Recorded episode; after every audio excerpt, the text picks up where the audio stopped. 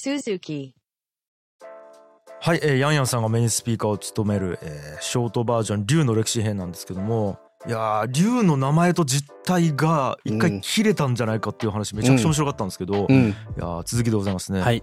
まあずっとこう前回から、えー、と爬虫類学者の青木亮介先生の仮説をですね紹介してきましたけれども、まあ、今回はちょっとその続きですね。うんその青木先生はですねこのマチカネワニの禁煙種、まあ、大型ワニですね。これが竜の原型になったんじゃないかということを、まあ、仮説として出してるんですけれども、うん。まあ、これには2つの前提条件がクリアされることが必要だというふうに、まあ、前回、うんえー話しましたよね。うん。まあ、一つはこのマチカネワニの禁煙種がえー文明が生まれた後の中国大陸においてもまあ生息していたこと、うん。まあ、ちゃんとそのなんていうか文字が書ける人たちの視界の中に入っていたことっていうのがまず必要ですよね。うん。でもう一つが竜とかワニといった漢字はもともとこのワチカネワニの禁煙種を指し示していたことっていうのを、えー証明しないといけない。うんえーこれがまあ2つの条件が揃って初めてまあこの仮説はまあ確からしいものであるだろうというふうに言えるというふうに思います。はいでここでこのうちの1つ目の前提条件であるこのマチカネワニの禁煙種大型ワニが文明が生まれた後の中国大陸でも生息してたということがですねこれを裏付ける生物学的な発見が2022年に出てきたんですよね。だから去年なんですよ。すごいっすよね、はずっと研究してる方がいるっていうのがこれ。をそうなんですよ。うん。でじゃあこの研究をですねどういう内容だったのか。これがですね名古屋大学東京大学そして中国の博物館による共同研究だったそうで、研究者の皆さんが何をされたかというと広東省ありますよね中国の南の方の広東省、うん広東省中の博物館に保存されているワニの骨の標本を片っ端から研究したんですよ。うんであることが分かったんですよね。このまあ、このワニの標本というのはもちろん中国で発掘されたものですがうんこの、まあ、ワニの骨を研究してあることが分かったんですよね。まずこの博物館で保管されているこのワニの骨の標本っていうのは青木先生が言った通りマチカネワニの禁煙種だっていうふうに確認されたんですよ。うんはい、あの生物学的にまあ親戚であると。うんでそしてこのワニの標本からはですねうんこのワニが生息していた時代っていうのも特定されたんですよね。うんこれがですね殷と周の時代なんですよね。ううんん紀元前1600年から紀元前3年頃ですよね。でその時代にワニが実は生息してたっていうことが確認されたんですよね。まあ、つまり何かというとこの大型ワニが人間が歴史を記録し始めた以降まで実は生き延びてて人間と古代中国の人と共存していた可能性が非常に高いことが分かったんですね。あららはい、うんでこの特定されたこの大型ワニに対して命名がされました。うんハンユスクスっていう名前を与えられたんですね。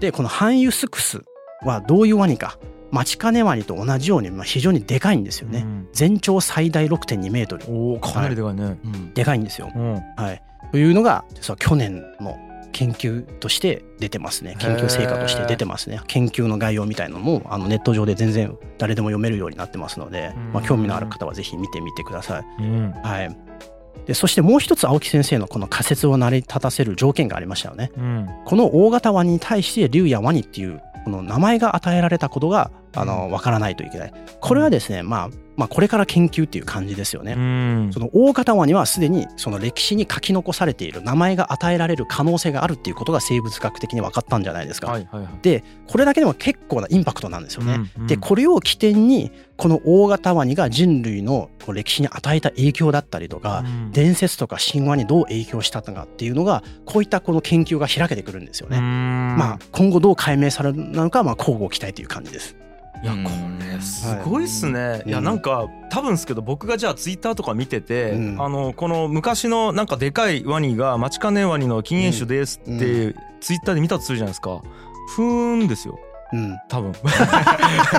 でもヤンヤンさんからこれとこれが証明されたらこれが証明されるんですって聞いた上で、なんと見つかったんですって言われたら、えーってなるんですよ。うん、でかっ！この事実って思うから、なんかこう 研究ってそういうものなのかなと思いましたなんか。いやーでも我々もその,、あのラジオとか、まあ、あのはい。データベースのこととかもやってきて、はい。もうつぐつぐ思うのははい。もう研究者すごいと思うもん。ね。その情熱たるや。ううんんででなんか、えっと、こことこことここが分かっていてあとここがはまればこれが分かるんだみたいなところで最後のピースはまったみたいなことがあるわけじゃないですか、なんか、まあ、これは最後のピースじゃないですけど、ここのピース見つかったみたいなことあるじゃないですか。でも多分それ自体で一個自立した事実研究結果としてなんかそれ自体だけだったら「へえ」ぐらいで終わる人が結構いるんですけど、なんかそういうのが意味を持つっていうのが面白いですね。いろいろ関連付けてお話しするとっていうことですよね。ストーリーとか関連付けると、これがめちゃめちゃ何かの分野で意味があるみたいなことが起こるのが研究って面白いなって今思ったっすね。ああよかったなんか伝わって。超面白い。苦労した甲斐があったわ。ですね。なるほど。はい。はいはいはい。でまあちょっと話をですね、うん、あのまあ路線を変えるわけじゃないんですけれども、はい、大型ワニがまあ古代中国で生息してたっていうことが分かったじゃないですか。はい、で実はそのこの研究から分かったもう一つの事実はですねこの大型ワニに対して人間がどう扱ってきたのかも骨から分かったんですよね。それは何でかというと基本的に討伐対象だったことが分かったんですよ。そりゃそうでしょ怖えもん。はい。大型ワニの骨に頭の骨と頸椎になんか鋭い金属による切り込みの跡が残されてたんですよね。首切られたそうそうそう。でこれが何かいろいろ調べたらどうもそのなんか中国の殷とか州の、まあ約3,000年ぐらい前ですねの時代の青銅器に由来している切り傷なんじゃないかなということが分かったんですよね。はい、だからなんつうかこのワニに深手を負わせて頭を切断する際にこのつけられた傷だったっていうことなんですよね。だから嫌われてたんです。紀元前から。まあ、切られてたって言ったらそうですけど、うん、やっぱり人間に危害当たる可能性がまあまあもちろんもちろん。ねあるし。容易に想像できますしね。あと家畜とかですね。うんそうそう家畜も食べられるかもしれないからなんか、うん、まあしょしょうがなく駆除する対象だったっていう捉え方もできるかも、そうですね。はい。分かんないですけどね、はい、でこれ要するにまあある意味人間から嫌われていたわけですね、うん、あの竜と呼ばれていたかもしれないこの大型ワニが。はい、でこの竜っていう名前が与えられたっていうふうに青木先生が言ってるじゃないですか。はい、でもだからこそ嫌われてたからこそ竜っていう名前が与えられたらしいんですよね。ほら今ではさ、うん、その竜っていう漢字に対してさなんか縁起が良いとかさ尊いとかさなんか割とポジティブなイメージがあるじゃないですか、うん、でもどうやら竜っていう字にはですね呪詛の意味が込められてるっていう説もあるんですよね。え呪詛呪いみたいな呪いですね。はい。竜の漢字の立つっていう字があるじゃないですか。あのスタンダップの立つですね。竜という漢字の。あれはどうももともとは封じて殺すための呪詛の記号だったっていう解釈があるんですよ。はい、その立つっていう字はなんか刑罰用の入れ墨のなんか針だったりあとはその石のくさびなんかそれをかたどったものっていう風にされてるんですよね。で確かにその竜の甲骨文字とかなんか青銅器になんか刻み込んだその文字とかを見ると確かにその竜の頭になんか針とかくさびのようなものがぶっ刺されてるっていう風に見えなくもないんですよね。うん、だからもしこれがそうだとするとなんつうかこの竜という字をなんか物とかに刻むたびにその呪いを込めてるっていうことなんですよね。でその害を免れるためにその祈願したんじゃないかなっていう想像ができますよね。これ名前に竜が入ってる人ちょっと嫌っすね。わかんないですけど。呪いを鎮められるんで。はい、鎮められるっていう。はい、うんうん、まあね。そうですね。確かに。まあ、つまり竜っていう漢字はなんか最初から空想の中の神聖な霊的な存在を示すために生まれたわけではないという可能性があると、むしろ厄介な存在を封じ込めるための呪詛として竜っていう漢字が与えられた。という可能性があるんですよね。そうかそうか、はい、なるほどなるほど。うん、なんだけれどもでもこの竜ってなんか実体と分離してどんどんこの違うルートに行くじゃないですか、イマジナリーなルートに行くんですよね、うんうん、この実体から解き放たれた竜っていうのはどうなっていったのかっていうとまあ皆さんご存知の通りイマジナリーな世界でもう最高位クラスの真珠神の獣にまでライジングするんですよね。ねもうこれはもうあのまあ皆さんご存知の通りですね、うん、もうあらゆる神話とか伝書とか信仰物語に取り込まれていきますよね。うんうんうん、まあ、例えば古代の中国のに神仙思想っていうのがあって要はまあ仙人とかがに関するそういったこう物語ですよね。うん、なんか竜っていうのは仙人たちの乗り物になったんですよね。うん、で人を不死の世界に運んだり死者を乗せてなんか展開に導くみたいなそういった役割が物語とか伝承の中で与えられてるんですよね、うん、だから人間が竜の背中に乗るっていうこのキービジュアルの元ネタはもしかしてここから来てるかもしれないですよね、はい。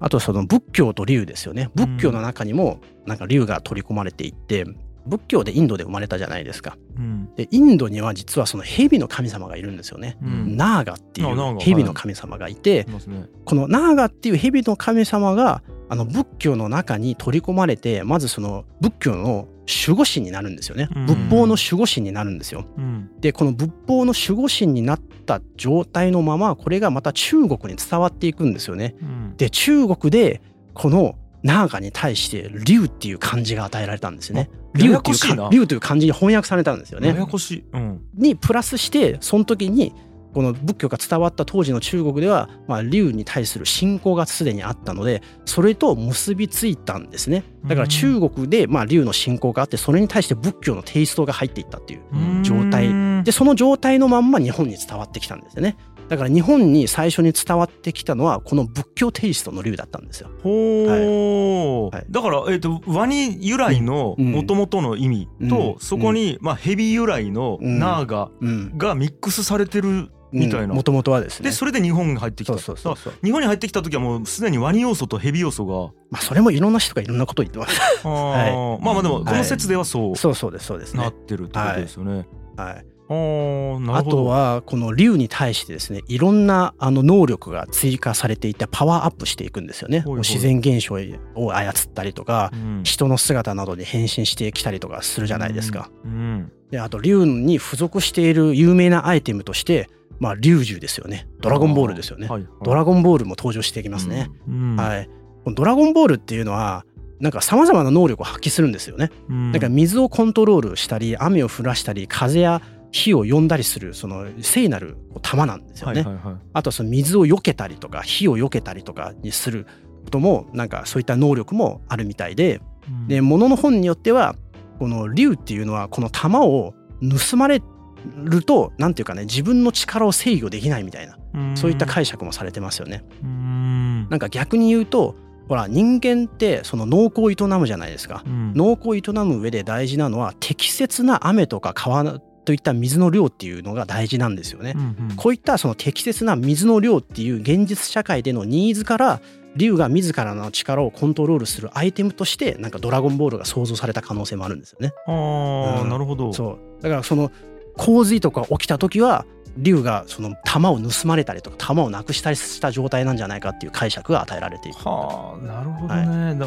うんあの激しすぎてもダメだし足りなくてもダメだからそうまず制御するのが正解という概念があったんですね。そううんそれをそのなんかあインターフェースとしてこうドラゴンボールが想像されたと。はあ。だからなんかもう竜が悪いんじゃなくて竜が弾を失ったから そうなってんじゃないかみたいな。というその民話とか伝承とかもありますね。あはいーある意味竜という存在の,、あの正義を守るために もともと竜の願いを叶えるための玉みたいなそういった立ち位置じゃないですか。うんうんうんうんうんなるほどそうね。そうそう。はい。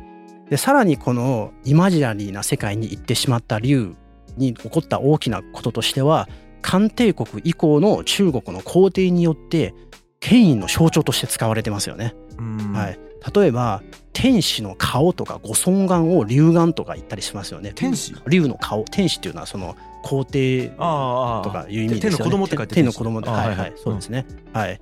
とか、あと漢帝国を作った、まあ、劉邦っていう人物がいるんですけど、まあうん、ご存知の方も多いかもしれませんが、まあ、この人はもう完全にその竜っていう宗教的なエネルギーの塊を政治的なパワーとして利用した人なんですよね。うんこの竜の子としての血脈のブランディングを彼はしたんですね。うんあとは政治的な話で言うと中国最後の王朝ですよね。えー、秦という王朝がありました。うん今清いと書いてですね秦ってうん読みます。